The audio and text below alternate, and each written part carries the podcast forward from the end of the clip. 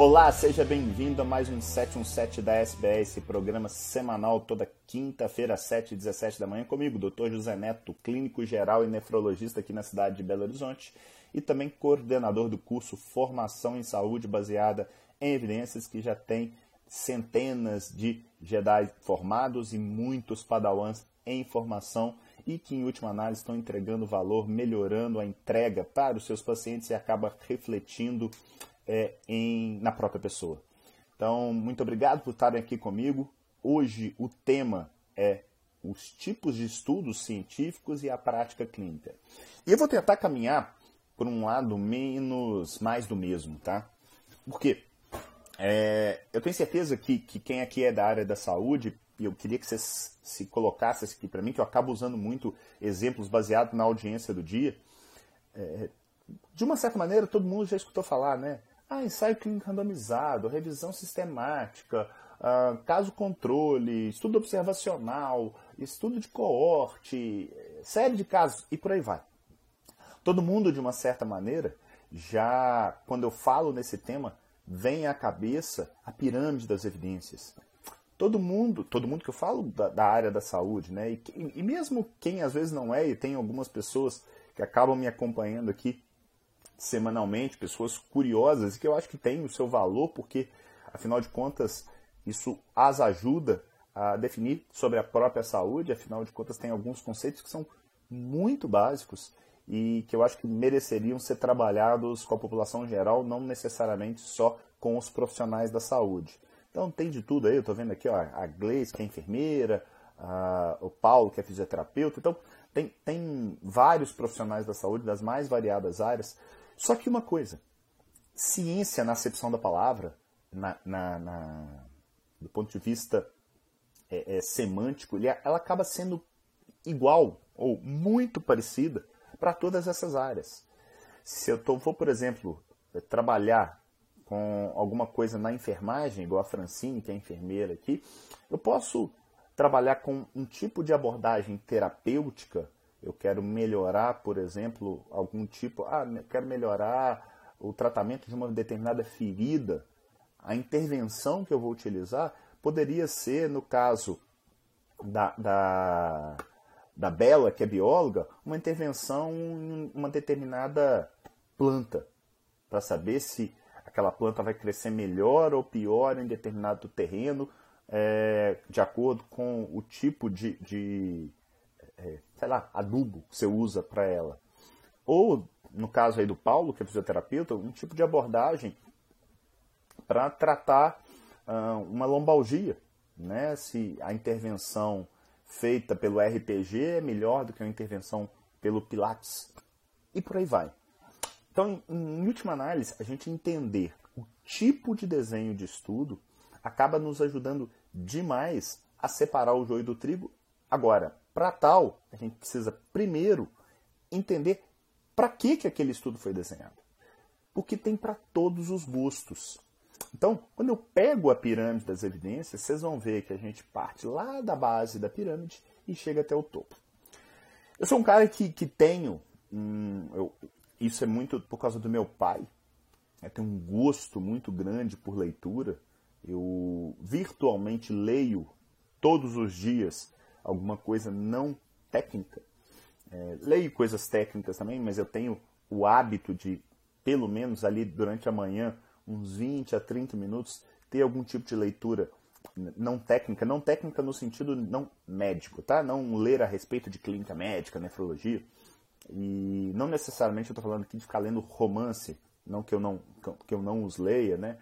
É, já teve uma época de eu estar lendo muitos clássicos e tal. Agora estou numa fase mais de ler a respeito de gestão, de marketing, de comportamento, que são coisas que meio que apareceram nos últimos meses para mim e que eu hoje cada vez tem mais percepção de quanto isso é importante para qualquer área da saúde, tá? Eu não estou falando só para médico, é qualquer área da saúde, mas em última análise, abrir esse leque. E quando eu, quando eu penso em leitura, uma das coisas que me vem muito à cabeça é meu pai gostava muito de ler esses romances de suspense, sabe? Então ele lia lá Agatha Christie, é, e ele também lia Sherlock Holmes. ele ia, o doutor Arthur Boyle, que na realidade era um médico que criou esse personagem, né, o Sherlock Holmes e seu fiel companheiro Watson. E eu, na, na minha ali adolescência no início da minha idade adulta, eu li um bocado de livros do Sherlock Holmes e eu nem imaginava que um dia eu usaria essa âncora que a gente vai criando com, com, com aquilo que a gente vai estudando, vai lendo, vai entrando em contato. Né? Todo dia de manhã eu acordo e falo assim, eu preciso aprender uma coisa nova. Isso é um negócio que está no meu, no meu radar e eu busco isso ativamente. Eu não sou um cara que fica esperando passivamente aquilo cair no colo. Não, eu busco isso é, ao longo do dia. Nem que seja, às vezes, aprender uma nova expressão idiomática em inglês. Eu posso aprender alguma coisa nova sobre vinhos, que é um negócio que eu gosto. Ah, não, vou aprender uma receita nova, ou alguma coisa médica. Mas eu tenho aquela percepção de, ah, legal. E como é que eu faço esse exercício? Eu faço muito à noite, pensando assim, pô, aprendi um negócio novo, e isso acaba muitas vezes sedimentando, você vai crescendo. Mas, voltando lá no Sherlock Holmes, quando eu lia o Sherlock Holmes, eu achava genial a maneira como ele lidava com a solução dos crimes. Né? Para quem aqui não está acostumado com, com as histórias do Holmes, ele usa de, de um método científico, um, um, método dedutivo, onde ele acaba muitas das vezes usando conceitos que são é, até filosóficos dentro da, da, do cenário da ciência, de, por exemplo, de ter uma dúvida, né, de ser cético, de chegar à frente a um determinado tipo de crime e que de repente ele bate o olho e tá, tem um cara que tomou uma machadada nas costas e ele acha que aquilo ali pode ter sido um acidente, né, porque ele vai diminuindo, trabalhando com todas as possibilidades. Ele não descarta nada de cara, mas até ele chegar na maior probabilidade. Ele tem um método para isso. E talvez a, a grande coisa que eu percebi ao longo, depois de muitos anos, pensando nessa questão do Holmes, mais do que ciência propriamente dita, ter um método faz toda a diferença. Saber, porque senão você começa a ficar com um monte de pecinhas do quebra-cabeça, você tem um, um cantinho que está montado, aí o meio está meio bagunçado. A hora que você tem um método e junta essas pequenas partes que você veio montando ao longo da vida, pum, aquilo encaixa maravilhosamente. E foi isso que aconteceu é, quando eu comecei de, sei lá, talvez de uns 6, 7 anos para cá, essas pecinhas da saúde baseada em evidências, elas meio que consolidaram na minha cabeça e, e, e eu enxerguei que eu tinha um método que eu utilizava na minha prática clínica. Correndo leito com, nos hospitais com os residentes, trabalhando dentro do meu consultório e por aí vai. Isso virou palestra e de repente virou um curso e lives como essa que a gente está fazendo aqui agora. Beleza. Considerando ainda essa questão de detetives, Holmes e tudo mais, eu posso também fazer uma analogia com os artigos científicos, os tipos de artigos científicos, como pistas de um crime. É... Acredita nisso que eu vou falar para vocês. Por exemplo, a Betisa Rangel, que é bióloga. Eu não sei com o que, que a Betisa trabalha, mas vamos trabalhar vamos supor que ela seja trabalha mais com, com, com bicho, tá? E ela gosta muito de marsupiais. E aí de repente ela acredita que a bolsa do marsupial tem uma, uma, uma função que foi ensinada para ela desde a época da escola. E de repente aparece uma, uma hipótese de que aquilo não seja verdadeiro. A, a maneira, com, primeiro, a maneira, e aí a gente volta naquela coisa que eu falei lá no início. Primeiro, uh, o, o, o mindset precisa ser mudado no sentido de que se surgir uma coisa diferente, a tendência natural nossa é refutar de cara. Por quê? Porque eu estou acostumado. É muito melhor ficar na zona de conforto. É acreditar que aquilo ali não é lugar para pro, os bebês ficarem, do, do, os filhotes ficarem, é, do que acreditar que tem algum outro sentido.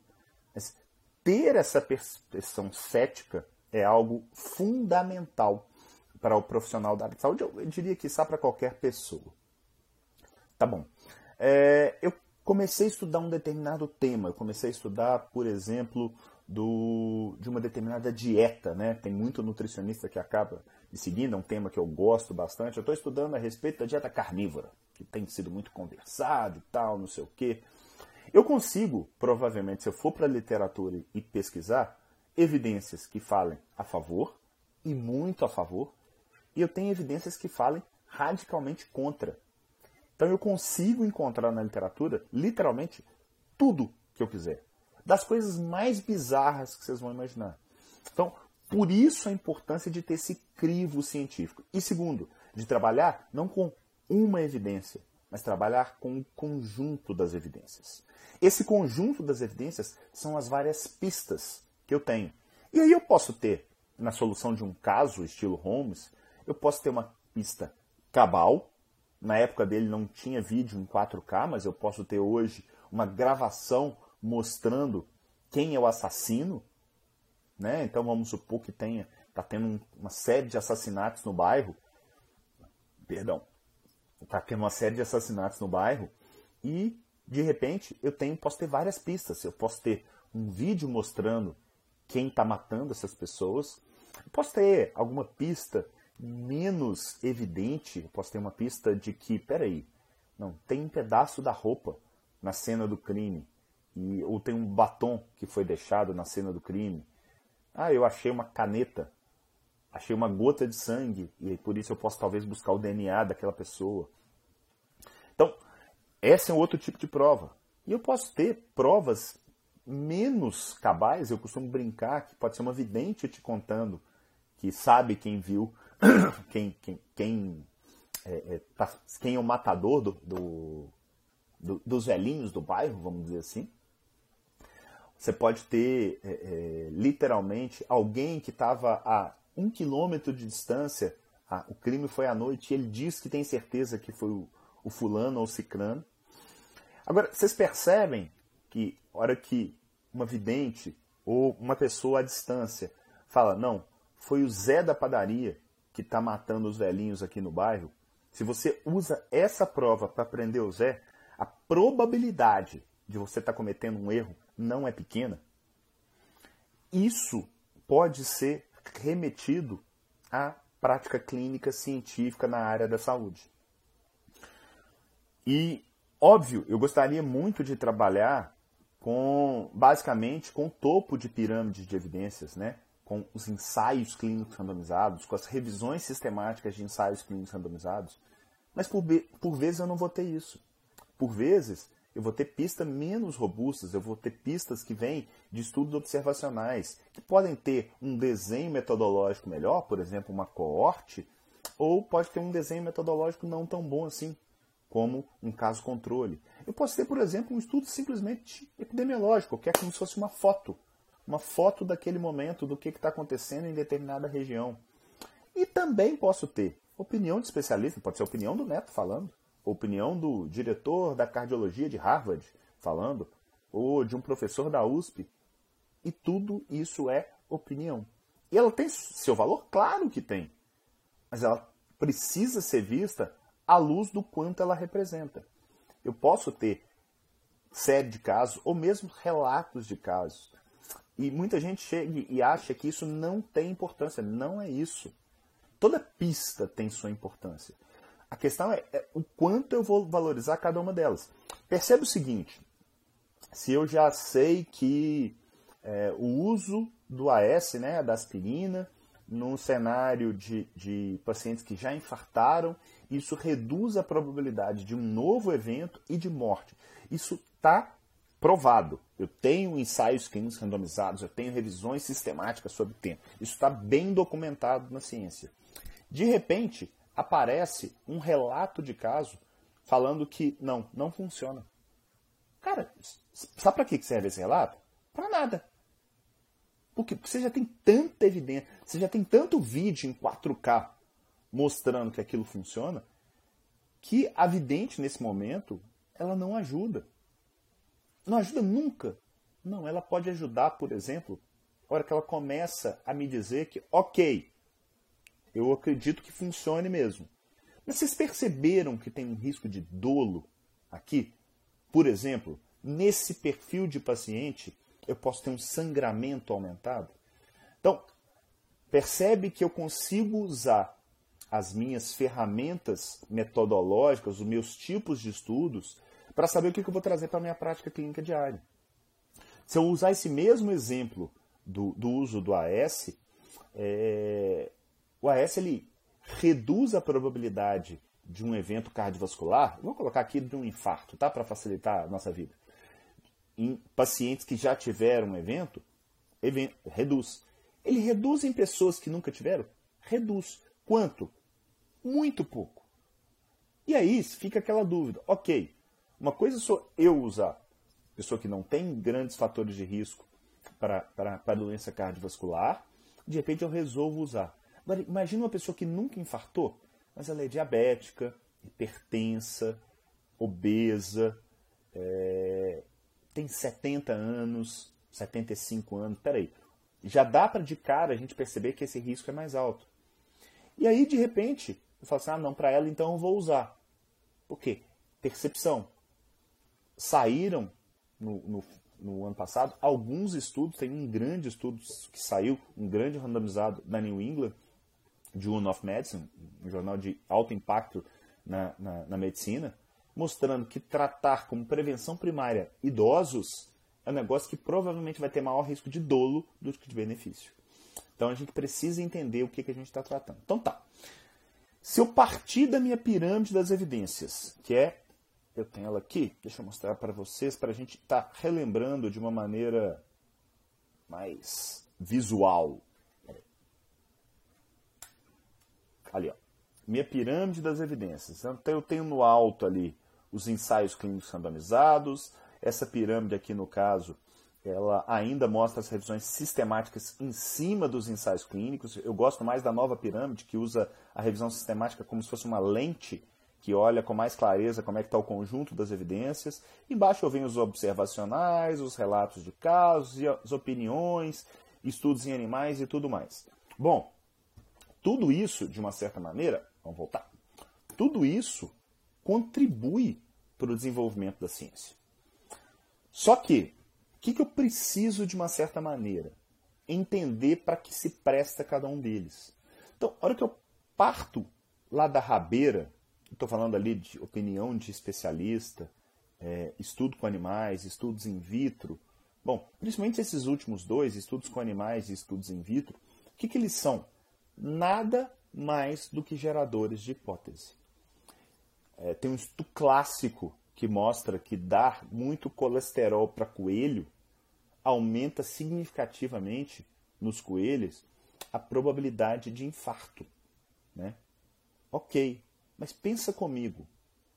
Definitivamente, coelho não nasceu para ficar comendo colesterol. Coelho come grama, cenoura. Ele não fica se entupindo de ovos e bacon. Então, definitivamente, para ele, tem tudo para dar errado. É mais ou menos eu querer tratar um leão com grama. Ele também não vai evoluir bem.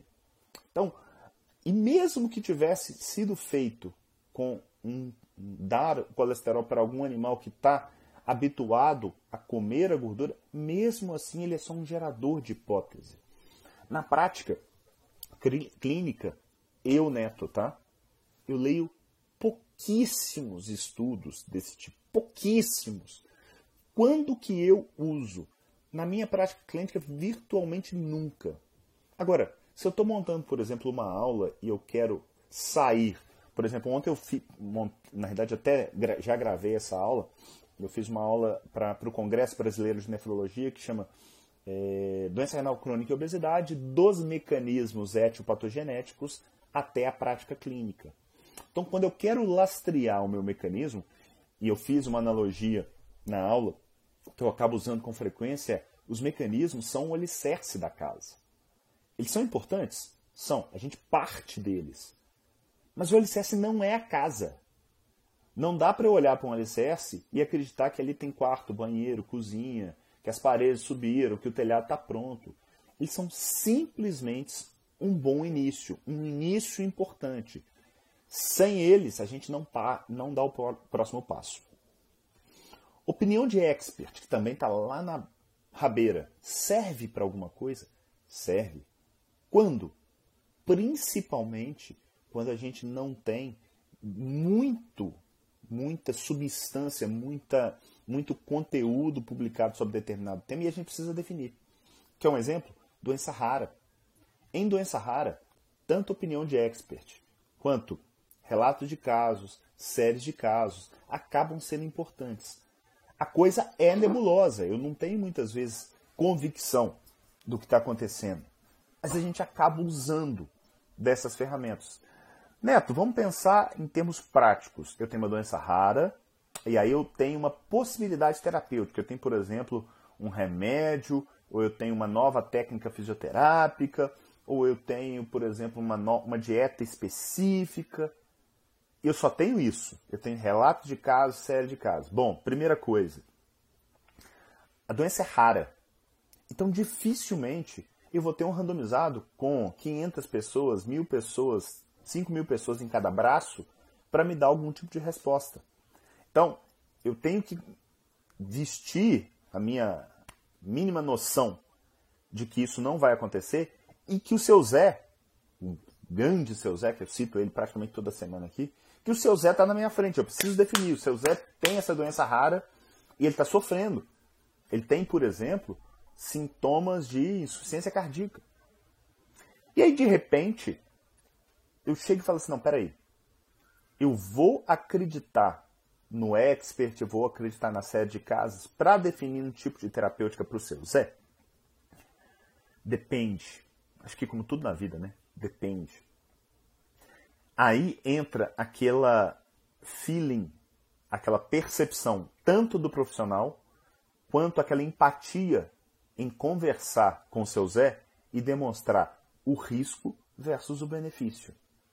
E para isso, eu preciso trabalhar com a questão de desfecho presente versus desfecho futuro. Como assim, Neto? Uma coisa é eu falar que eu vou dar um determinado tipo de tratamento para o seu Zé para diminuir o risco dele infartar. Infartar é importante? Claro que sim. Mas eu não consigo medir no presente. Então, para tal, eu começo a meio que jogar uma moeda para cima. Fica muito aleatório. Eu posso estar tá ajudando, eu posso estar prejudicando, eu posso estar fazendo nada. Mas quando o, o desfecho é imediato, o seu Zé tem muita falta de ar. Eu faço determinada intervenção e aí aquela falta de ar reduz. É um desfecho subjetivo, certo? E aí, em função disso, pode ser que o efeito placebo esteja agindo. Mas aí vai depender da conduta. Vamos supor que a conduta seja fazer algum tipo de exercício matinal e que aquilo ali, ou tomar água com limão em jejum. Puxa, vamos lá. A probabilidade disso lesar é próxima, se não zero. Agora, imagina que a conduta é prescrever uma medicação mensal que leva a um custo para o indivíduo ou para a sociedade de 50 mil reais por mês. Nessa situação, talvez você tenha que ter um pouquinho mais de cuidado, um pouquinho mais de receio, o que não significa que você não possa apresentar isso para o seu Zé. Mostrar. Agora, é importante contextualizar de que aquilo ali é uma hipótese, qual que é o custo, qual que é o potencial benefício qual que é o potencial dolo. Porque às vezes aquela medicação que você vai usar, ok, ela pode melhorar a falta de ar do seu Zé, mas ele, ela pode dar uma hepatite grave. E eu estou trabalhando com uma evidência pouco robusta, estou trabalhando com relato de casos, estou trabalhando com série de casos.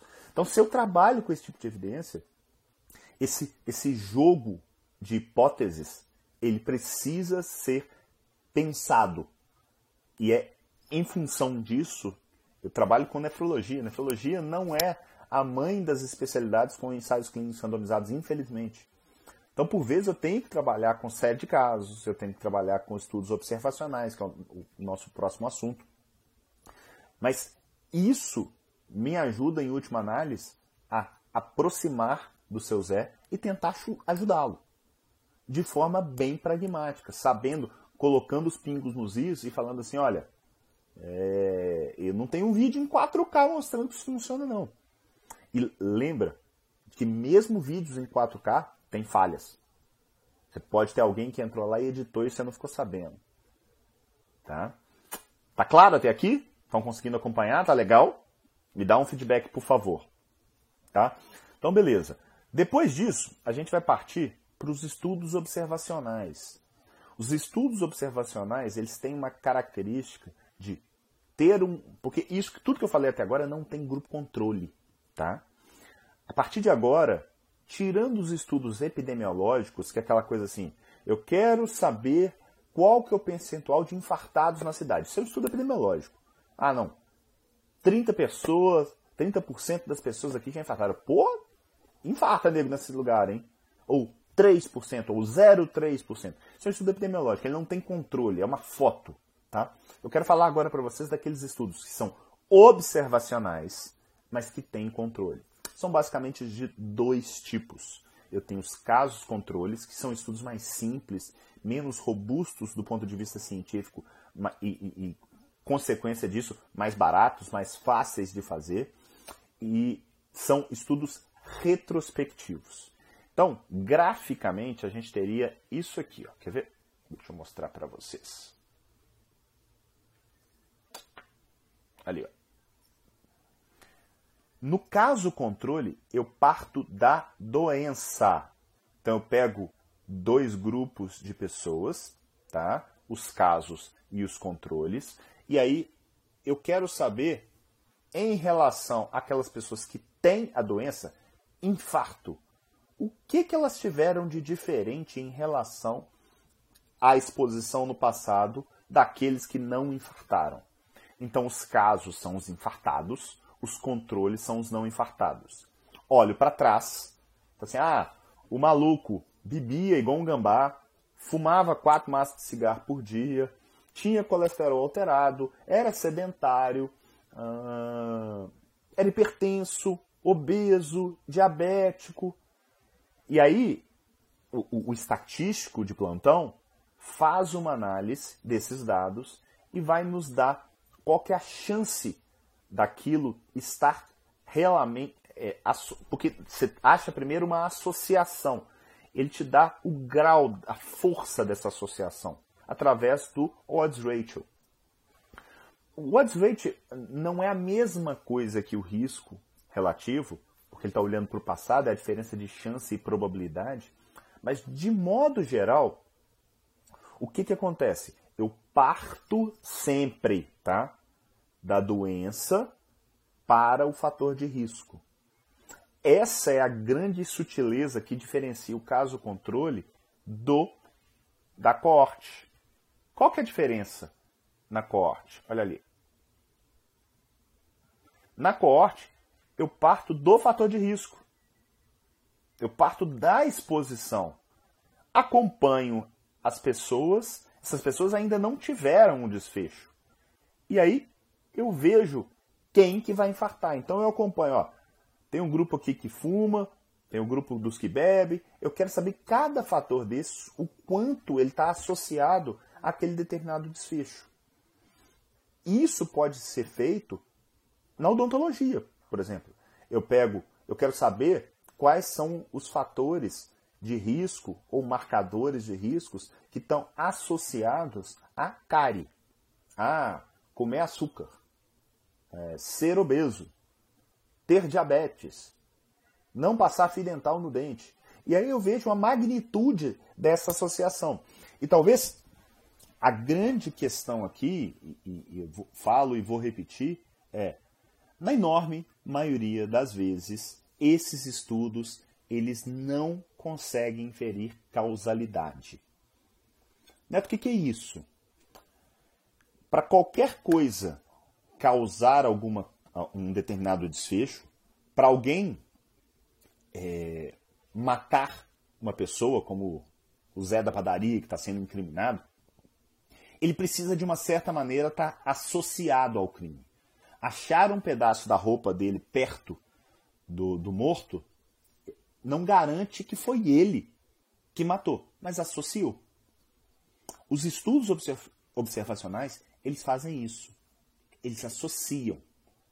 E quanto maior a magnitude da associação, duas vezes, 3 vezes, 10 vezes, 20 vezes, maior a probabilidade daquilo ser causal, tá? É possível inferir causalidade através de estudos observacionais? É. Nessa mesma aula que eu falei que vai que eu vou, na verdade já está gravada, mas vai passar no Congresso Brasileiro de Nef, que é agora na semana do dia 12 de outubro, é, eu faço uma análise superficial, afinal é uma aula de, de 20 minutos, de dois ou três critérios de Bradford Hill. Bradford Hill, para quem não conhece, é um nome extremamente importante no mundo da, das ciências da saúde. E ele tem nove critérios que, quanto mais critérios a gente tem, mais, maior a probabilidade de, daquela associação ser causal. Ok? Então, no caso lá, eu fiz essa, esse exercício com obesidade levando à doença renal crônica. Então, tem um trabalho que eu mostrei lá, do Annals of Internal Medicine, de 2006, e é uma coorte, ou seja, eu estou partindo da exposição, então, eu peguei pessoas é, obesas versus não obesas, acompanhei ao longo do tempo e o que, que eu percebi? Que os obesos tinham mais doença renal crônica. E havia uma coisa chamada gradiente dose-resposta, que é um dos principais critérios do Bradford Hill. O que, que é isso? Quanto mais gordo, maior a chance dele vir a ter doença renal crônica. Só para vocês terem uma ideia, a pessoa que estava no peso é considerada como um risco 1. Tá? O sujeito que tem um IMC, que é aquele cálculo que se faz do índice de massa corporal, para tentar normatizar peso e altura, é, e o normal é entre 20 e 25, entre 25 e 30 eu tenho um sobrepeso, e por aí vai. Acima de 40 eu tenho uma obesidade grau 3, que é a obesidade mais grave. Nessa, nessa coorte, a, a chance de desenvolvimento da doença renal crônica era acima de sete vezes. E ela veio escalonando. Isso é efeito dose-resposta. Outro dado que eu mostrei nessa minha aula foi um estudo de 2003 mostrando outro, um outro critério de Bradford Hill, que são, é o critério das evidências experimentais. O que, que é isso? Se eu fizer algum tipo de experimento que reduza a exposição ao fator de risco, no caso ali a obesidade, então qual foi o estudo? Fez uma dieta, o outro grupo não fez uma dieta, seja lá qual dieta for, tá? Que levou à perda de peso, ou seja, eu reverti parcialmente a minha, o meu fator de risco. E o que, que ele mediu? Foi um estudo curto, pequeno, mas ele viu que a perda de proteína na urina caiu significativamente nesse grupo que emagreceu. Isso é uma evidência experimental de que realmente a, o, o, o, a obesidade é um fator de risco independente para a doença renal crônica. É dessa maneira que a gente tem que trabalhar com, com, com os estudos observacionais. E eles, sim, podem ser importantes, tanto para a geração de hipótese, e eles são muito legais quando eles são negativos. Por quê? Justamente por isso que eu acabei de falar para vocês. Se não há associação, definitivamente eu não vou encontrar causa. Eu preciso ter associação para ter causa. Eu preciso ter alguma ligação do seu Zé com o crime para o seu Zé ter matado. Aliás, para ele ter matado não, mas pelo menos para eu aumentar a probabilidade. Então, algo que não tem associação em um determinado estudo, ainda assim pode ser causal? Óbvio, pode não ter aparecido naquele estudo. E daí a importância da gente reconhecer o quão importante é aquele estudo. Num estudo observacional, o que, é importante de uma certa maneira? O N, por exemplo. Quanto maior meu N, maior a probabilidade de eu me aproximar da verdade, sabendo que ele está longe de ser um estudo experimental. Apesar dele ter o controle, ele não é experimental. E se eu comparo o caso controle, que parte da doença, com a, a, a coorte, que parte da exposição, a coorte ela é um melhor desenho, ela tem uma menor probabilidade de viés. Detalhe, as coortes, elas podem ser retrospectivas. Como assim? Ao invés de eu partir do infartado, eu parto do fator de risco. Só que a coisa já aconteceu. Vou fazer uma, um recordatório histórico. Quando a coorte ela é retrospectiva, ela é um pouquinho pior do que quando ela é prospectiva. Eu buscar quem trabalha aqui com saúde já foi num prontuário sabe do que eu estou falando. Prontuário definitivamente não é normalmente um lugar muito fácil da gente achar informações bem escritas, bem é, documentadas, tá? Por incrível que pareça. Uh, então, isso são os estudos observacionais, que é um outro outra razão de ser desses estudos observacionais, prognóstico. Eu quero delinear se, sei lá, tabagismo aumenta a probabilidade de um determinado câncer. Não dá para sortear um grupo fuma e o outro não fuma. Isso é antiético. Então eu tenho que trabalhar com observação. Eu tenho que pegar uma amostra grande populacional, acompanhar isso ao longo de muitos anos e ver o quanto que fumar. E aí tem a questão do, do gradiente dose-resposta, da relação temporal, o quanto que isso é significante para em termos de fator de risco para aquele paciente. E através dessas informações da coorte podem sair aquilo que na prática clínica eu uso demais e tendo estimular o, o, meus alunos e, e, e a, vocês que estão aqui também a, a, usarem no dia a dia de vocês. Usem os scores prognósticos validados. O que, que é isso, Neto? Na verdade, são equações matemáticas extrapoladas, retiradas, derivadas, melhor dizendo, desses estudos observacionais e com algum grau de segurança, que pode ser de 70%, de 75%, de 80%, ele vai conseguir predizer o futuro. É nossa bola de cristal. Então, um clássico score prognóstico que vários de vocês aqui vão conhecer é o score de Framingham. Eu consigo, com uma acurácia ali entre 70% e 75%, acertar qual que é a probabilidade do seu Zé infartar, ou ter um AVC, ou ter um, um, alguma doença é, é, vascular periférica grave nos próximos 10 anos. Como assim? Falou, olha, nos próximos 10 anos, seu Zé, a probabilidade do senhor ter algum tipo de evento desse sentido está na casa dos 15%. Então, em 10 anos, ele tem uma probabilidade maior de não ter nada. Mas 15% para o seu Zé pode não ser algo é, é, pequeno. É diferente se eu falasse para ele, não, é de 1%. E aí, de repente, a gente começa a partir para aquilo que pode mudar esse prognóstico, que são as intervenções no presente. Para fazer essas intervenções, a gente sobe mais um degrau na pirâmide das evidências. A gente entra naquilo que deveria ser o grande objetivo dos nossos pesquisadores de literalmente trazer respostas para uma série de dúvidas clínicas que a gente tem. Ontem eu fiz um post, você não leu ainda, está lá aqui no meu feed do Instagram, a respeito de um trabalho publicado, se eu não estou enganado, dia 28 agora de setembro, no JAMA, sobre jejum intermitente. E aí eu recebi um monte de mensagem, um monte de marcações, e comenta isso e tal, não sei o quê. Eu fui lá ler o trabalho. É...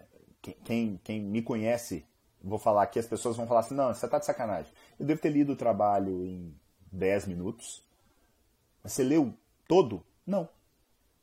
Como assim você não leu todo? Eu pego o trabalho e extraio dele as informações que me são necessárias. Eu não preciso ficar perdendo meu tempo lendo a introdução do trabalho que eu sei já, eu já tenho isso básico, da, da questão básica é, introjetado. Eu não fico lendo muitas vezes a discussão dos autores, porque mais de 50% das vezes elas são enviesadas. O que, que eu pego? Eu vou usar metodologia. É ali, metodologia e resultado. É isso que eu vou olhar. E vou olhar isso, parte metodológica. Eu tenho que ler, normalmente vai ser ali uma página, uma página e pouquinho. Está na minha cabeça qual que o desenho, ali eu já vou tentando pensar quais que são os vieses, vou nos resultados e dali eu tiro a minha conclusão. Depois, ok, eu posso até ir na conclusão dos autores e tal. Bom, o que, que eu escutei ao longo desses dias? Ah, não, jejum não serve para nada. Por que você tirou essa conclusão? Ou, ou então, assim, quem defende jejum, né? Não, o estudo é ruim. Não, o estudo não é ruim, o estudo é bom. E jejum se presta assim para uma série de coisas. O que, que o estudo conseguiu mostrar? Que jejuar 16 por 8 diariamente, por um período, acho que de 12 semanas, se eu não estou enganado, isso não fez diferença na perda de peso. O que é um troço meio óbvio, né? Porque a pessoa para perder peso depende muito mais do que ela faz nas 8 horas do que dos 16. A gente engorda pelo que a gente come, não pelo que a gente deixa de comer. É isso que, que, que talvez precise ficar claro. Então, eu tirei uma informação dali que eu já meio que acreditava nela. Jejum de forma isolada não se presta para significativamente para perda de peso. Ponto. Mais uma pecinha para o meu quebra-cabeça. E aí a gente faz isso dessa maneira aqui. Ó.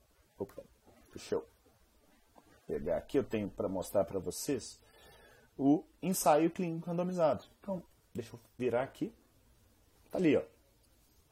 Eu tenho uma amostra populacional, faço um sorteio, que é a randomização, criei dois grupos. Esses grupos eles passam a ser comparáveis. Todas as vezes não. Tem trabalhos muito pequenos que mesmo randomizando não vai dar uma randomização efetiva. Os grupos vão ficar desequilibrados. Acompanhem durante um tempo uma determinada intervenção em cada grupo. Pode ser um remédio versus um placebo, uma dieta versus outra dieta, uma técnica fisioterápica versus outra técnica, um tipo de exercício que prioriza volume e outro que prioriza intensidade, e vou medir os desfechos. Eles podem ser positivos em cada um dos grupos ou negativos. Veja essa diferença. Como os grupos são comparáveis, aquela intervenção acaba sendo é, a causa daquele desfecho. E aí eu vou falar para vocês que volto no desfecho presente e desfecho futuro. Quanto mais óbvio é o desfecho para mim, menos eu tendo a ser, em termos de, de, de tolerância é, metodológica, para assumir aquela conduta. É óbvio que quando você vai de, determinar que eu vou, sei lá, da ômega 3, eu tenho que considerar prós e contras. Ômega 3 reduz minha dor no joelho? Não. Normalmente é usado pensando em futuro. Então eu tenho que confiar, eu tenho que pegar uma, uma, uma evidência que seja mais robusta e que demonstre que ao longo do tempo eu tenha menor risco de infarto, por exemplo. Até com um trabalho que o que o. Putz, esqueci o nome dele. O cardiologista lá de Juiz de Fora me mandou ontem, eu não tive tempo ainda de olhar, uma revisão sistemática falando que o óleo de peixe poderia sim ser algo interessante. Vou olhar. Se, se eu gostar, eu. Na verdade, vou até, em algum momento aí para os próximos dias, eu comento esse artigo para vocês, tá? O que, que, eu, que, eu, que eu achei. Mas quando a coisa é mais presente, ah, então estou dando morfina, Dá morfina para um sujeito que está com dor no joelho. Vai fazer assim, uh, e vai melhorar. Mas tem risco? Tem. Então, o tempo todo eu tenho que trabalhar o quanto eu confio na minha evidência, qual que é o potencial benefício, qual que é o potencial dolo. Ah, não, mas ômega 3 dificilmente vai ter dolo. Pô, bolso. Pelo menos eu preocupo com o dinheiro que eu ganho. Meu dinheiro não é capim. E eu considero que o dinheiro do meu paciente também não deveria ser. Então, até nesse sentido, eu não fico trabalhando com especulações mágicas. Ah, não, mas o paciente ele quer usar. Por exemplo, vitamina D é um negócio que eu uso pouco ainda. E muita gente fica louca comigo. Não é possível que você não vai usar. E, e, assim, eu tenho medo de tomar pedrada na rua o dia que sair um trabalho por hora que mostre algum benefício da vitamina D. Eu torço para que saia. E que eu possa usar. Mas o que eu estou querendo dizer é, a gente precisa, o ônus da prova é demonstrar que algo funciona para ser usado. Não basta você achar. E não basta eu pegar o seu Zé, lá na base da pirâmide, e falar que eu dei para ele vitamina D e ele passou a voar. Percebe que não, não é assim que, que a coisa. Sabe por quê? Porque o que vai acontecer é vão aparecer meia dúzia de seu Zé que depois da vitamina D passaram a voar mas os, os seus Zé, que tomaram a vitamina D e que caíram, por exemplo, em diálise, ou o seu Zé que teve uma confusão mental por causa de hipercalcemia, esse seu Zé não aparece. Normalmente coloca-se uma venda. Isso é natural do ser humano. Ele tende a demonstrar aquilo que é do seu interesse, aquilo que ele acredita, aquilo que ele tem fé. E eu tenho minha fé, mas não dá para trazer isso para ciência. É aí que mora o perigo. Então, se você quer usar porque você tem fé, tá tudo bem. Mas não transfira a sua fé para o seu paciente. Beleza? Então esse é um ampassant das, dos vários tipos de desenhos de tudo. A gente finalizaria aí com, com as revisões sistemáticas, que nada mais são do que um, um, uma grande lente que vai me dar, sob um prisma maior, o que, que tem em relação àquela determinada pergunta clínica, seja ela qual for. Beleza? Temos aqui alguns poucos minutinhos. É... Obrigado aí. Deixa eu ver se tem alguma pergunta que eu não vi aqui para trás, porque eu estava falando com vocês. É... Aqui, ó. Todo dia eu escuto isso. Nos ca... ah, quem está falando é a Renara. Nos casos de esclerose múltipla, a vitamina D tem estagnado em muitos pacientes. Me mostra um trial. Eu só quero um. Não quero dois, quero um. Porque mostrar que o seu Zé melhorou não me garante que essa associação seja causal. E é isso que eu estou falando. Do mesmo jeito que você está falando, eu vejo os seus Zés do lado de cá que por acaso fizeram hipercalcemia e caíram na diálise. É frequente? Não. Mas entende que não dá para ser assim. A gente tem que ter um mínimo de cuidado. E se a coisa funciona, e olha, eu já escutei várias pessoas falando: ah, usei vitamina D é, é de cravo a, a, a câncer. Traz para o mérito científico, traz para o experimento. Mais do que justo que a população mundial tenha a opção de um tratamento, se caso ele for eficaz mesmo, que seja validado, que a gente realmente entenda. Ah, não, é porque os trabalhos não usaram a dose alta. Então usa! Mas usa no, dentro de um, de, um, de um protocolo de pesquisa. E não porque simplesmente você acha. E não porque você olhou para o lado e o seu Zé, seu vizinho, melhorou. Entende que, que, que a coisa é, é, é, muito mais séria do que simplesmente ficar olhando para uma pessoa que melhorou? O Milton está perguntando aqui o que eu acho da dieta carnívora. Não tem RCTs, dá para indicar? O que, que eu acho? Milton, eu não indicaria como uma primeira opção. Tá? Eu, eu pensando do ponto de vista evolutivo, acho que o ser humano ele não é. Para mim, ele é onívoro. Tá? Eu vejo a estratégia carnívora como sendo uma possibilidade para uma série de pessoas, tem um monte de gente que melhorou, e aí a gente está falando de desfecho presente. Tá? E do ponto de vista é, de risco, a maior parte das pessoas pensa em risco cardiovascular e risco renal. Risco renal eu diria que é próximo de zero. Tá? Não consigo acreditar que isso vai causar dano renal. Risco cardiovascular também não tem muita convicção eu acho que o risco é relativamente baixo, principalmente se a pessoa estiver se sentindo bem.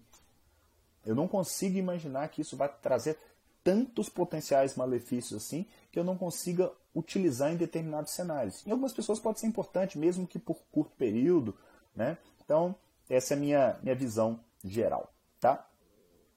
É... O Henrique está pedindo para eu é... falar a respeito da diferença entre os campos da ciência tipo entre a física e a medicina. Putz, eu vou te falar que, por mais que eu entenda pouco de física, do, no campo semântico da ciência, fazer ciência na física é mais fácil do que na medicina. Primeiro porque, de modo geral, físico, matemático, eles estão, eles entenderam, do ponto de vista científico, que eles têm que negar aquilo que existe até o momento. Essa é uma busca constante. O que, por exemplo, Einstein fez foi buscar uma falha na teoria do Newton. O que não joga o, tra o trabalho do Newton por terra abaixo. Beleza? Meu tempo está acabando, deixa eu dar os recados aqui rapidinho para vocês. Fiquem atentos, aulas da SBE até amanhã, link no e-mail. Poucas vagas por curso Formação em Saúde Baseada em Evidência até amanhã ou até as vagas acabarem. Se você quiser ser um padawan da SBE, clica no link que está lá no meu perfil e eu tenho certeza que você vai adorar fazer parte desse grupo que está mudando a saúde desse país. Beleza? Grande abraço, fiquem com Deus, espero que vocês tenham gostado desse mais um 717 da SBR. Valeu, abraço, tchau, tchau.